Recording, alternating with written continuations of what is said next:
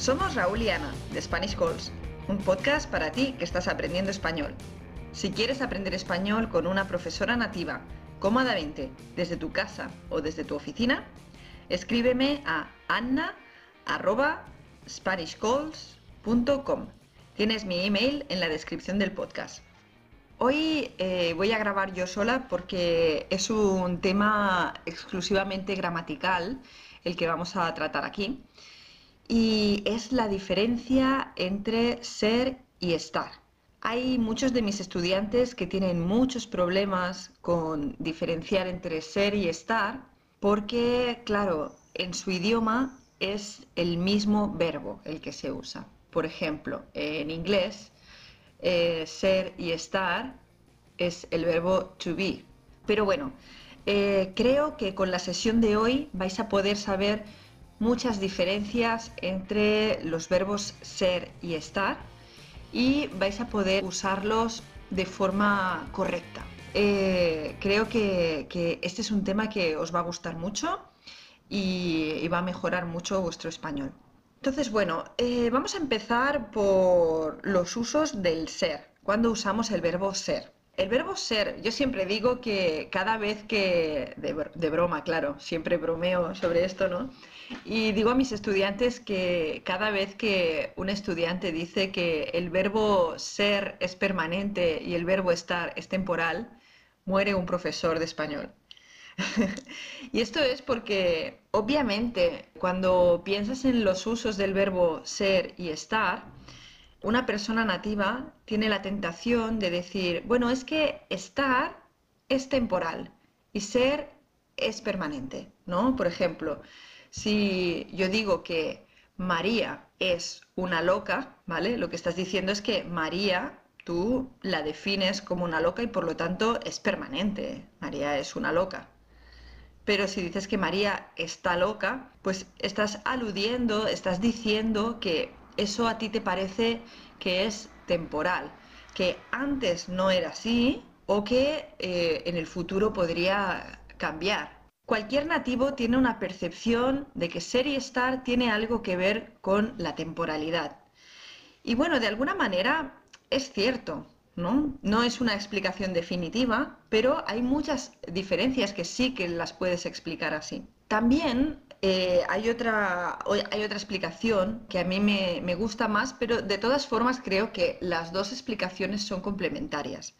Por ejemplo, eh, la otra explicación lo que viene a decir es que el verbo ser refleja más algo que define a alguien o a algo, ¿no? Por ejemplo, cuando hablamos de, de el nombre de una persona, ¿no? Cuando te presentas, dices, hola, pues yo soy Ana, ¿no? O yo soy española, o soy catalana, o soy de Madrid.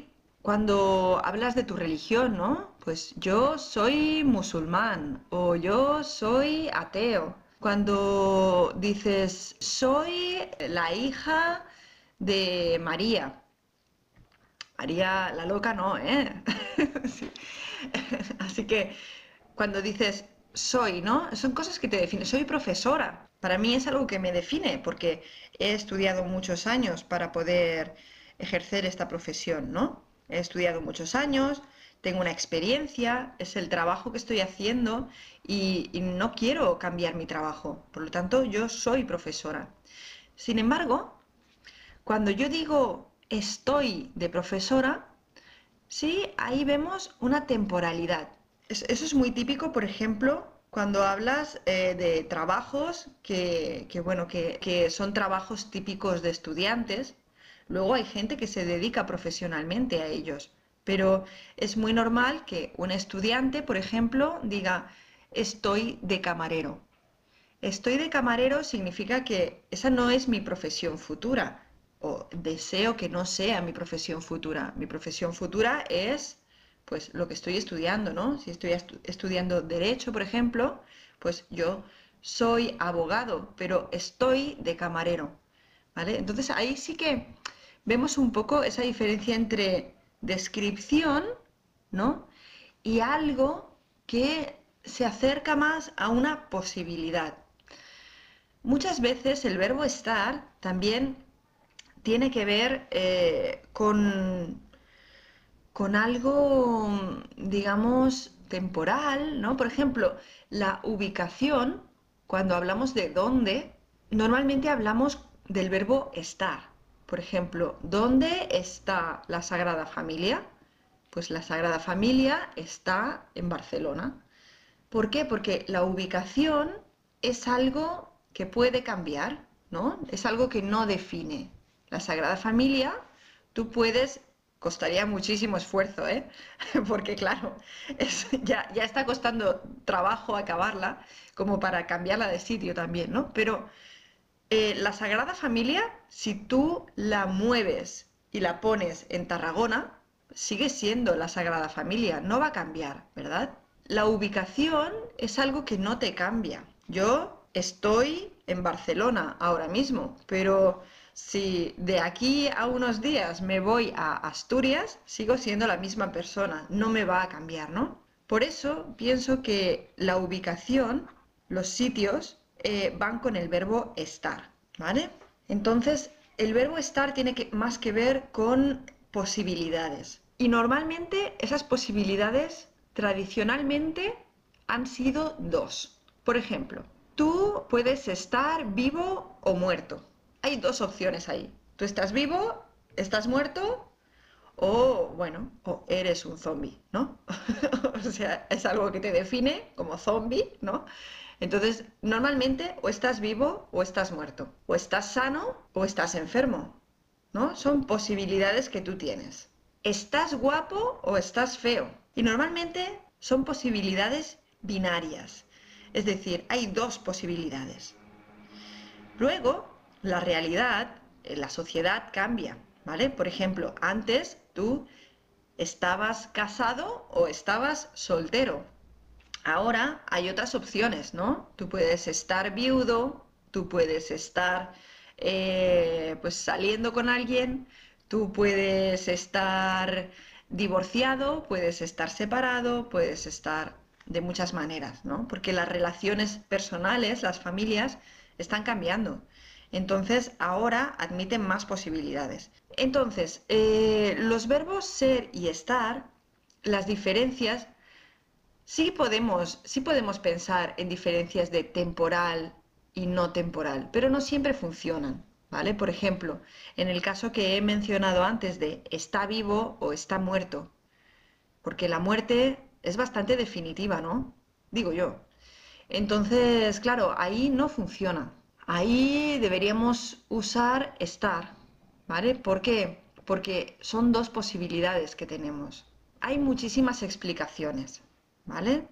Entonces, las explicaciones que yo creo que son las más adecuadas son temporal, no temporal y algo que te define o algo en lo que tienes diferentes posibilidades. Después, hay diferentes expresiones que siempre van con el verbo ser.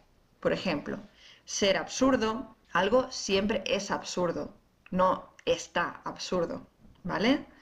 Eh, ser necesario o innecesario, ser posible o ser imposible, ser importante, ser prescindible o ser imprescindible, ser obvio, ser comprensible o incomprensible, ser lógico, ser caro, ser barato, son cosas que van con ser. ¿Por qué? Porque son definiciones, es algo que te define. Por ejemplo, si una teoría es absurda, es algo definitorio. Yo rechazo esa teoría. ¿Por qué? Porque es absurda. Entonces, eh, bueno, son cosas, son adjetivos que solamente van con el verbo ser.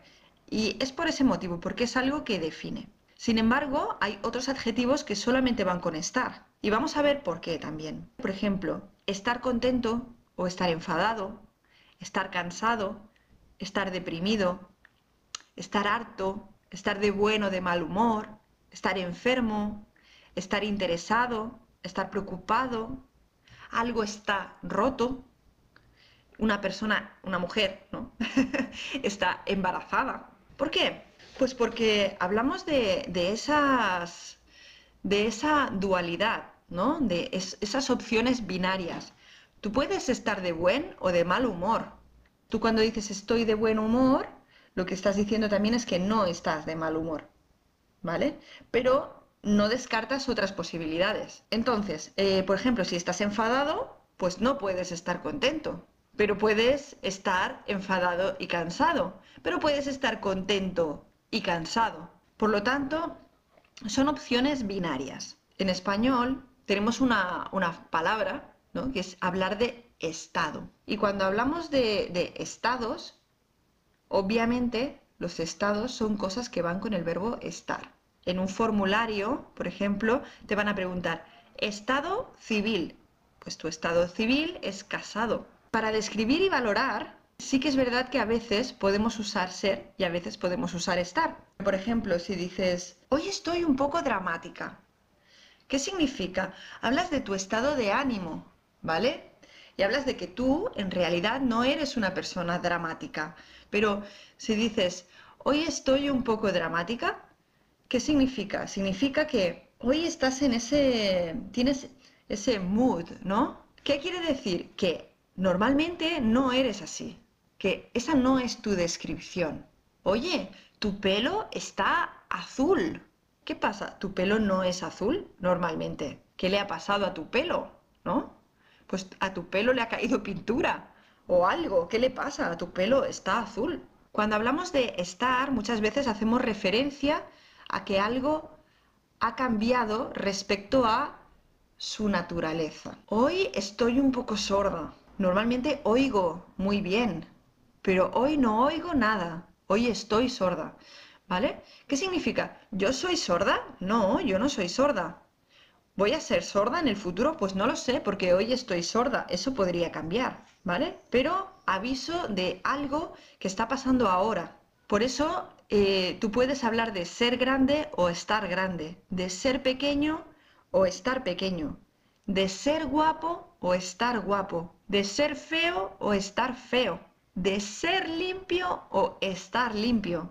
Este bar es muy limpio, es muy limpio, es algo que lo define, ¿vale? Porque me encanta este bar porque es muy limpio. Pero si tú dices este bar está limpio, hablas del momento actual. Bien, eh, también eh, vamos a hablar de diferencias de significado. A veces hablamos de ser bueno o estar bueno. Y a veces hay ligeras diferencias de significado. Bueno, pues vamos a hablar de esas diferencias de significado dependiendo de si usamos ser o estar. Por ejemplo, ser bueno, ¿vale? Pues tú puedes decir, eh, pues mi madre es muy buena. Tú puedes decir que una persona es buena, ¿vale? Y eso significa que le define, que la bondad es una cosa que está en esa persona, ¿vale? Tú puedes decir que una persona está buena.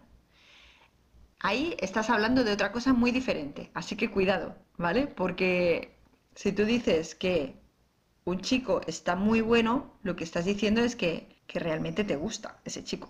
No estás diciendo nada de que sea bueno en cuanto a bondad, ¿vale? A lo mejor es muy mala persona, pero está bueno, ¿entiendes? Bien, entonces, eh, ahí hablamos de ser bueno o estar bueno una persona, ¿vale? ¿Podemos hablar de ser bueno o estar bueno también con comida? Pues sí. Por ejemplo, tú puedes decir que eh, las naranjas de Valencia son muy buenas, pero tú no las has probado nunca. ¿Qué quiere decir que las naranjas de Valencia son muy buenas? Pues significa que las naranjas de Valencia son famosas por ser buenas, son buenas. También eh, podemos decir que las naranjas son buenas para tener vitamina C. ¿Vale? ¿Eso qué significa? Pues son buenas para tu organismo. ¿Vale? Ahí sí que estaríamos hablando de una definición. ¿Vale? Las naranjas son buenas para tu cuerpo. ¿Vale? En el primer caso, las naranjas son buenas, significa que tienen una fama, ¿vale? Pero también puedes decir que las naranjas están buenas. ¿Qué significa que las naranjas están buenas? Significa que las has probado. Eso, es lo que significa la diferencia entre ser y estar, en este caso, en el caso de la comida, es si son famosas por ser buenas o si las has probado. Y luego también puedes decir las naranjas están buenas hablando de la caducidad de esas naranjas, ¿vale? Por ejemplo, los yogures. Tú puedes decir, ah, mira, pues caduca el 16 de agosto, ¿vale? Estamos a 16 de junio. ¿Están buenos los yogures? Sí, todavía están buenos. Con ser malo, pues tenemos los opuestos, ¿no? Una persona mala es una persona que es mala, es una persona que tiene la maldad, ¿vale? Que es una persona que actúa mal, ¿vale? Respecto a otras personas. También puedes hablar de una cosa que tiene mala calidad, ¿no? Por ejemplo, eh, este bolígrafo es muy malo, dame uno más bueno, ¿vale? No escribe bien.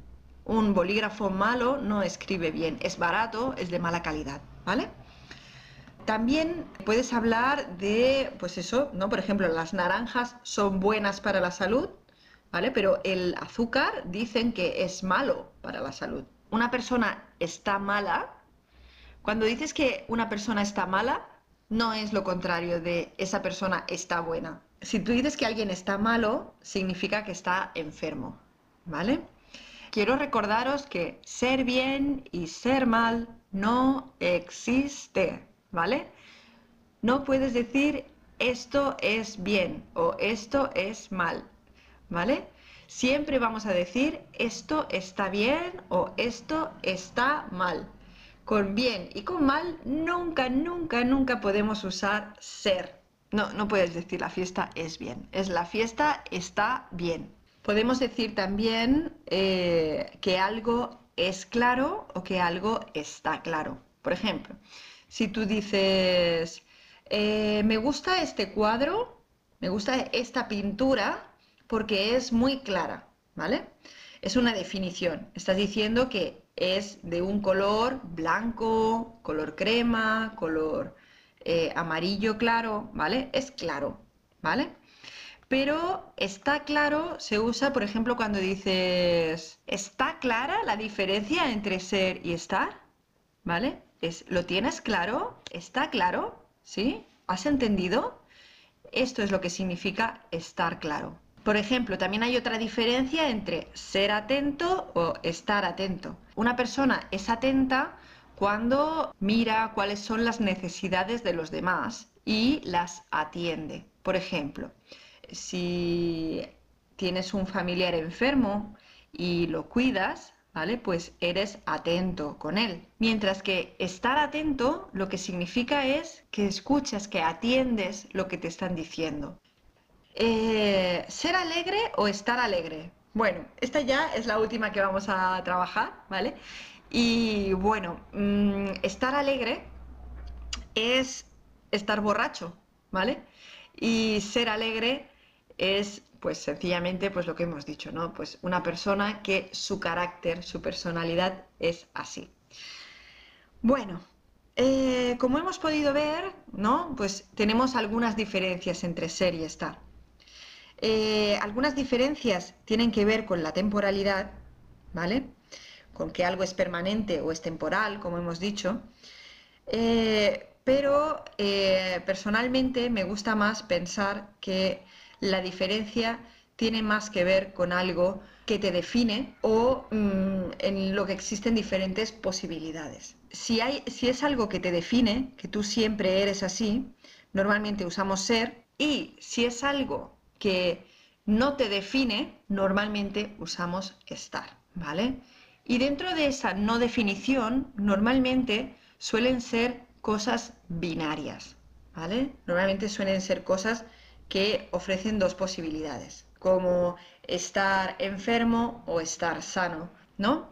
Son como opuestos, son como opuestos. Entonces, normalmente tenemos eso. Luego, también hay otras palabras, como hemos visto, que admiten ser y estar, pero hay una diferencia de significado bastante importante. Y bueno, pues eh, damos por acabada la sesión de hoy. Espero que hayáis aprendido mucho. Por supuesto, esperamos vuestros comentarios en el blog. Nos vemos la semana que viene. Gracias por escuchar.